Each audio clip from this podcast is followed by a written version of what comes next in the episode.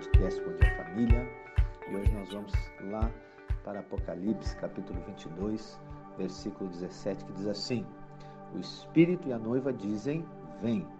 E todo aquele que ouvir, diga: Vem.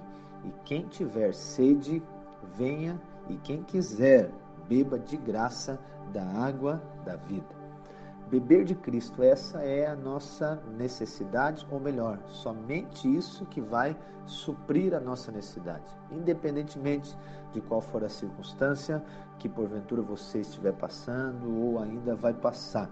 Somente Jesus, somente Ele. Jesus é suficiente toda a provisão está nele para toda e qualquer tipo de necessidade. Nós não precisamos de outra coisa a não ser de Cristo. Não é Jesus e mais alguma coisa, não, é somente ele. Ele é a nossa fonte. E a palavra aqui nos diz: nós quisemos, nós bebemos dele de graça. Ele é a água da vida.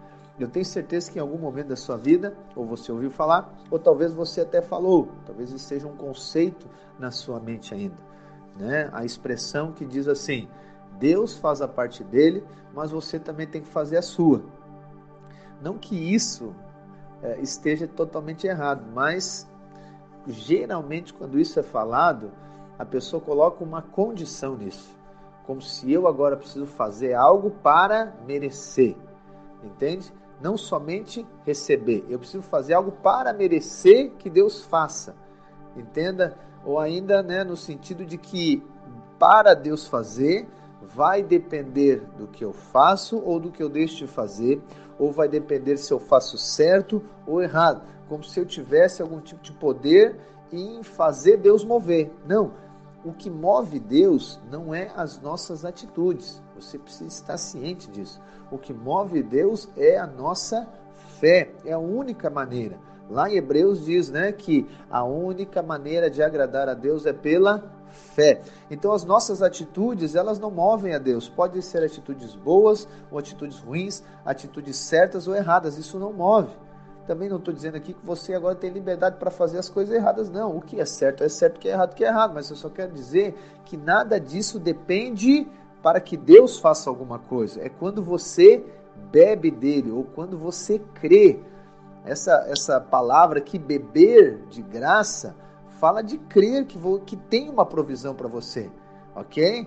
Cristo, ele já fez todas as coisas. A palavra diz que a obra do Calvário ela está consumada, ela está pronta. Nada que nós viemos a fazer ou deixamos de fazer vai mudar o que Cristo fez, ou ainda assim, nada que eu venha fazer ou você venha fazer, ou qualquer coisa que nós viemos a deixar de fazer, é maior do que a obra divina, que foi o que Cristo fez. A nossa parte na história é beber, a nossa parte não é fazer, a nossa parte é crer, ok? Então por isso que, né, como eu falei, não que essa expressão de fazer a parte, nossa parte esteja totalmente errada, porque a nossa parte é crer, não é esforço no sentido de obra, no sentido de trabalho. Aí você vai dizer assim, pastor, mas agora quer dizer que eu não preciso trabalhar? Não, obviamente você vai trabalhar, vai trabalhar muito, mas sabendo que a bênção de Deus não depende do seu trabalho, depende da sua fé.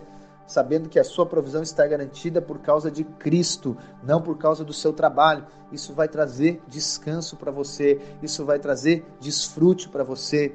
Eu sei que nós, né, tentamos ou ainda vivemos os nossos dias pensando e, e, e, vendo estratégias para nós conquistarmos mais, conquistarmos mais, e ok, isso por um lado é muito bom, porque isso leva você a avançar, mas eu quero chamar a sua atenção hoje para você desfrutar daquilo que você já recebeu, e você recebeu de Cristo, você recebeu da água da vida. Essa água está disponível para você, você só precisa de crer e beber dela.